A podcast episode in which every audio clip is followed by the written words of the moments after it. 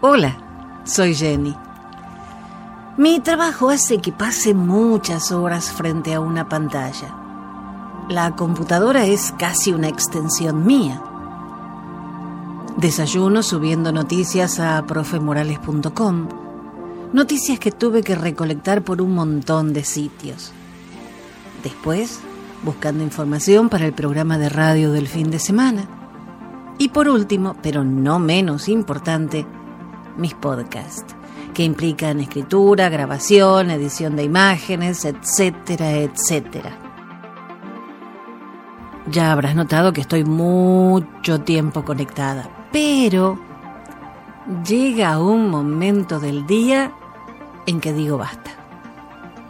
Y tengo cada tanto, como ya te conté en otro podcast, mi periodo oscuro. Momento en que me desconecto de todo para recargar mis baterías y volver a empezar el ciclo. A raíz de esto que te estoy contando, encontré una historia que me gustaría que escuches. Es una historia anónima acerca de un amante. Aquí va.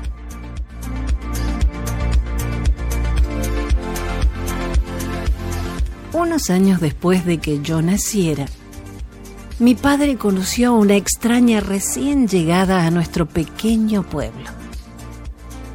Desde el principio mi padre estaba fascinado con esa encantadora novata y luego la invitó a vivir con nosotros.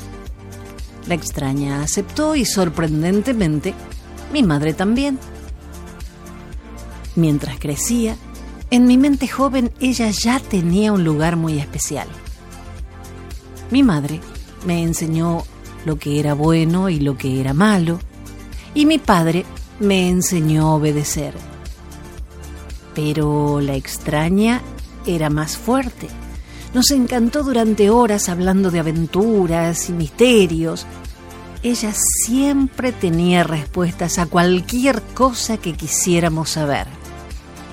Sabía todo del pasado, del presente e incluso podía predecir el futuro. Lo molesto era que no podíamos estar en desacuerdo con ella. Ella siempre tuvo la última palabra. Ella fue quien llevó a mi familia al primer partido de fútbol. Nos hizo reír y llorar.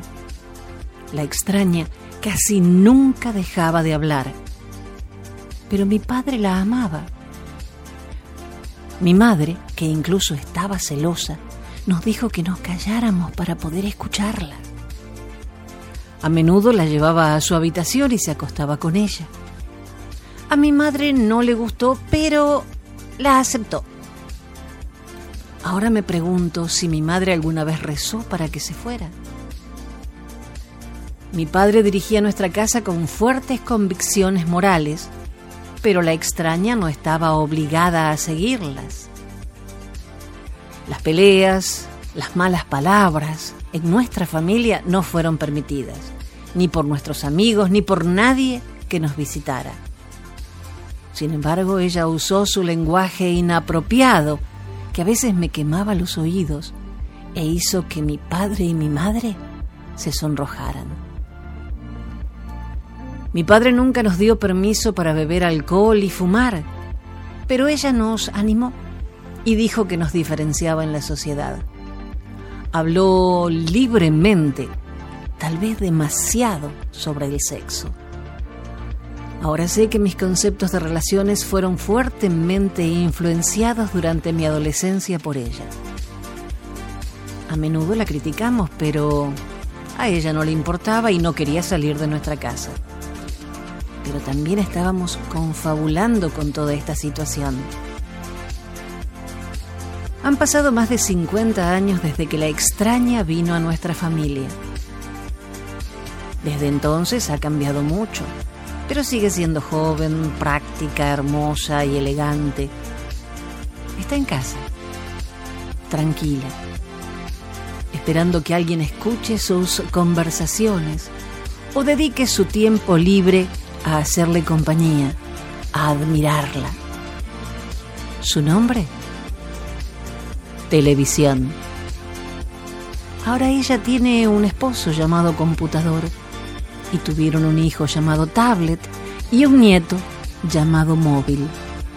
La extraña ahora tiene una familia. ¿Y la nuestra? Cada uno más lejos del otro. Hasta la próxima.